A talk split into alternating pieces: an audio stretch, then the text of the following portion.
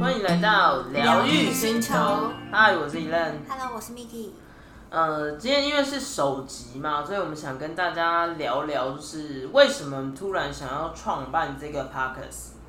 就是我其实近几年发现，就是有越来越多的书籍啊，或是电视，或是电影，都在讨论关于失智症这件事。但是我都一直觉得它就是一个 一个遥远的距离。然后，但是因为跟呃 Miki 聊过之后，就发现天哪，就是其实好像就是在我的生活周遭这样子。嗯，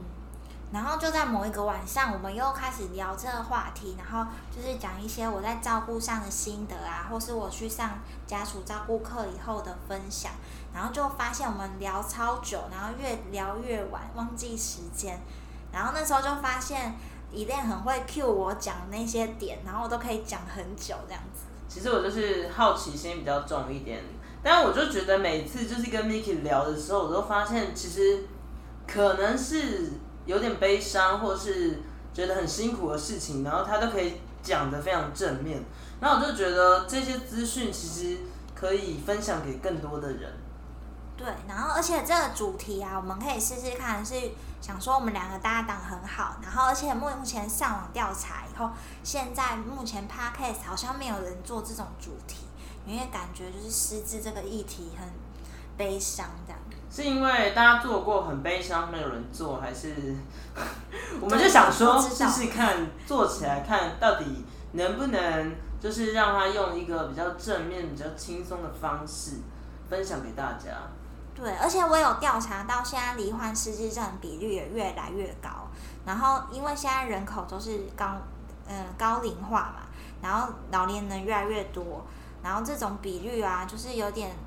就是有点像文明病，然后也查不出什么原因，但是就是比例越来越高，而且年龄层越来越低。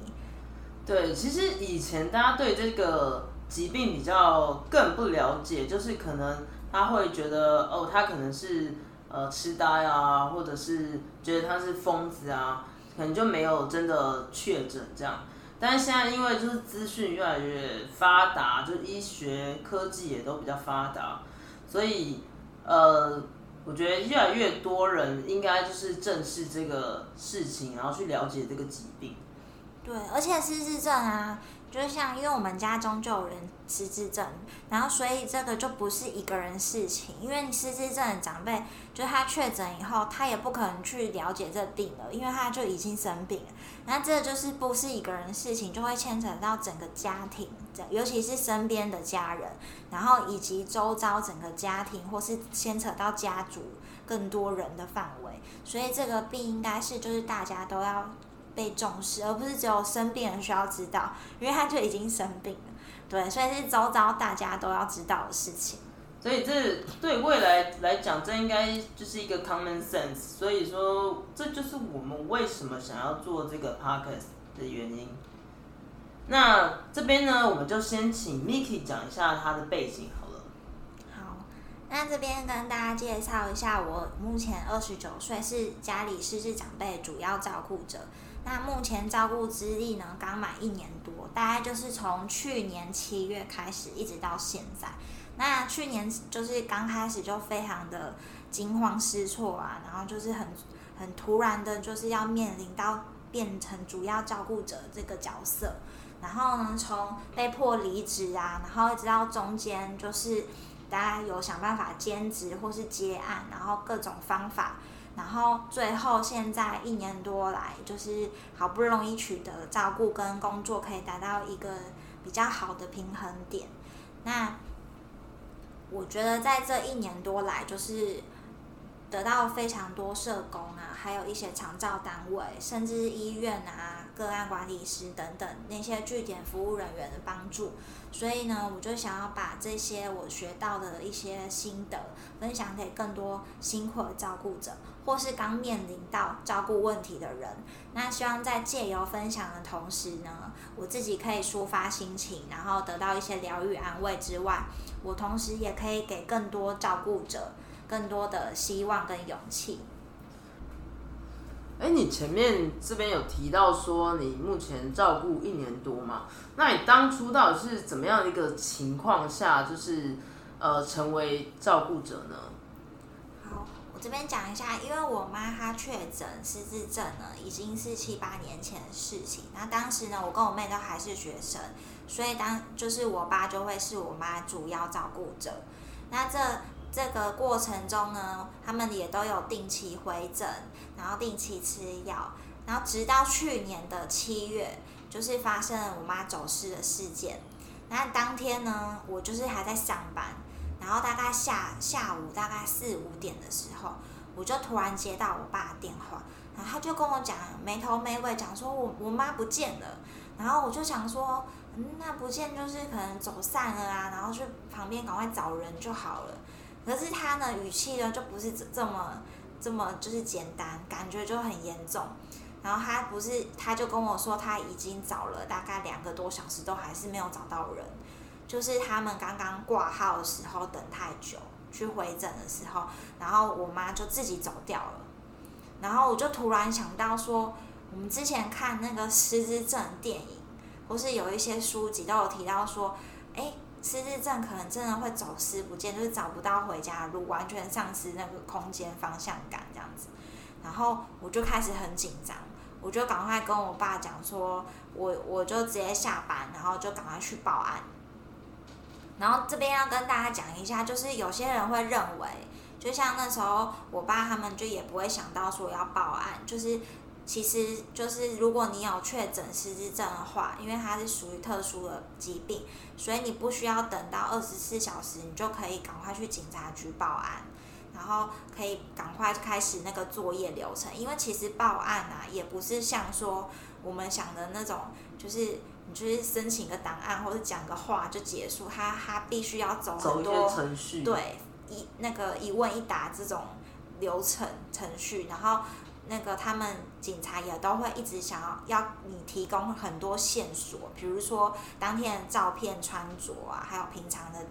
的那个体型啊、状态之类的。那这些东西呢，都是需要就是其他家人的协助。那我们家里就赶快分配，就比如说有一个人在卡在报案那边，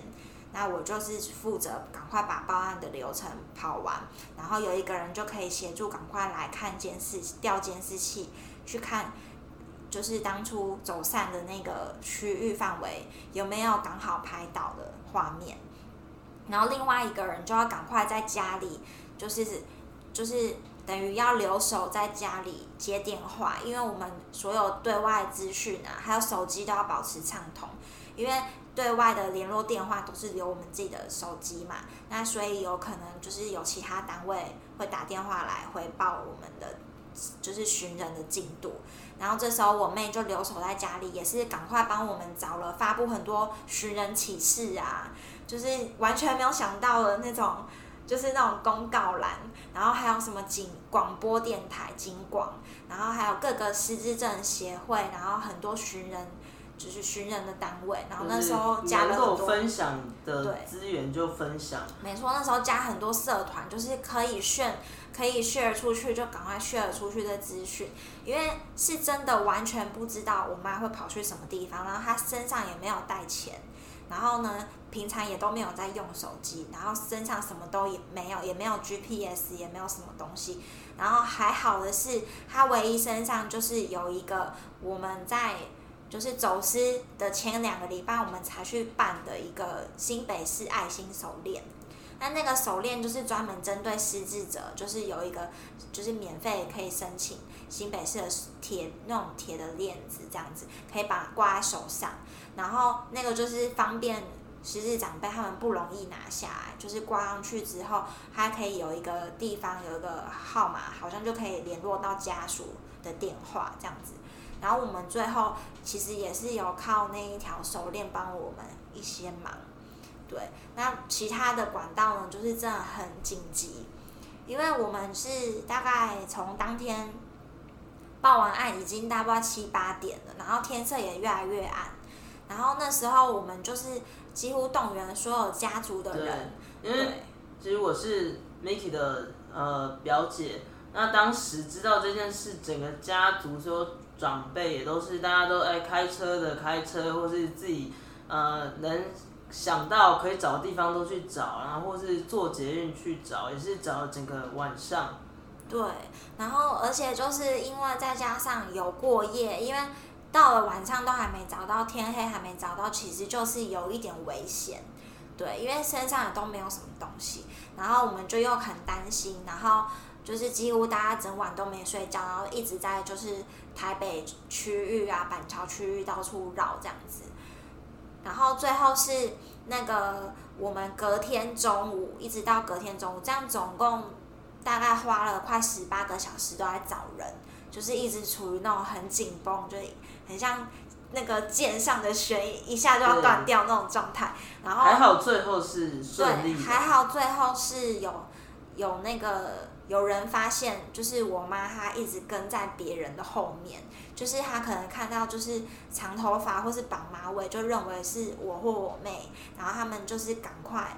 嗯，就是她一直跟踪别人嘛，所以那些人就赶快去跟警察讲，然后最后才通报到警察局，然后警察局呢是因为。警察凭的那一条爱心手链才才联络到我们，因为他自己呢，主要是失智症本身他自己不会求救，然后他认为他自己也可以找到回家的路，然后警察问他，他觉得就是有人对他有敌意，他也不跟人家讲他的的姓名，那所以这就加这就加重了我们就是寻人的困难度，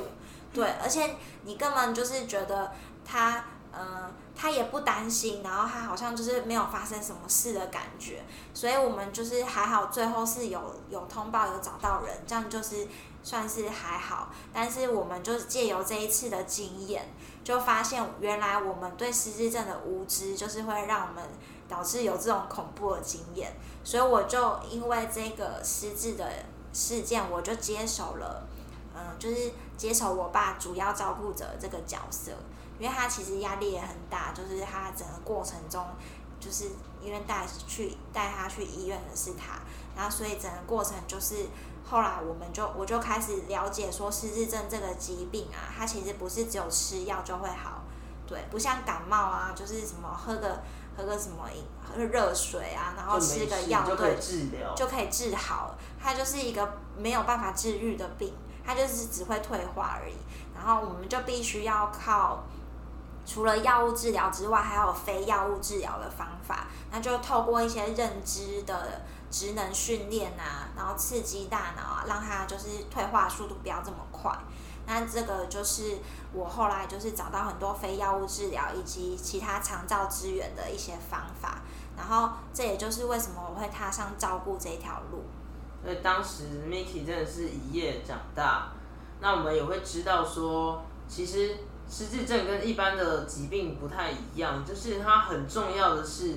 呃，反而是家属要对这个疾病需要有更多的了解，那对病患本人会有呃更好的效果。最后呢，我们就是希望这个 p o c k e t 可以带给大家什么呢？我希望就是呃借由这 p o c k e t 就是因为大家常常对失智症有很多的迷思啊，或者是误会啊。然后身边没有失智症患者的人，他也能够就是很友善的，就是去对待呃失智症患者，然后让大家更了解这个疾病。然后我们希望是用正面轻松的态度，就是跟大家分享。那 Miki 的部分呢？嗯，然后我这边的话，主要会透过就是我这一年多来的学习的心得，然后跟大家分享。嗯，就是给一方面是给个案，就是他们可以得到更多政府社会单位的长照资源，然后我会分享一些据点资讯给需要的人，然后同时呢，家属方面呢，也会希望家属有自己的一个照顾团体，然后有一个正常的关怀的管道，可以去帮助更多辛苦的照顾者，因为有一些照顾者，呃，照顾者他们就是。有苦说不出，或是不敢行动，然后或是已经照顾到有点心灵崩溃了，然后他们可以就是得到一些共鸣跟安慰这样子。那同时我会希望用譬喻的方式，就是把失智症的那个心态，把它转成一些小故事，或是那个比喻的内容，让大家更容易体会到失智症他们的心理，然后破解大家对失智症的迷失或是误会。那最后呢，就是希望借借由这样子的分享呢，我们可以。让更多照顾者得到勇敢或力量，然后甚至有一些照顾的方法得到一些启发，也一样可以用在日常生活当中。就是面对不管是工作啊，或是家庭的关系，也可以一样用到一些照顾的启发，然后就分享给更多人。总之呢，我们希望这个 podcast 就是可以带给大家正面的能量。那我们今天就先聊到这边。疗愈星球，我们下次见。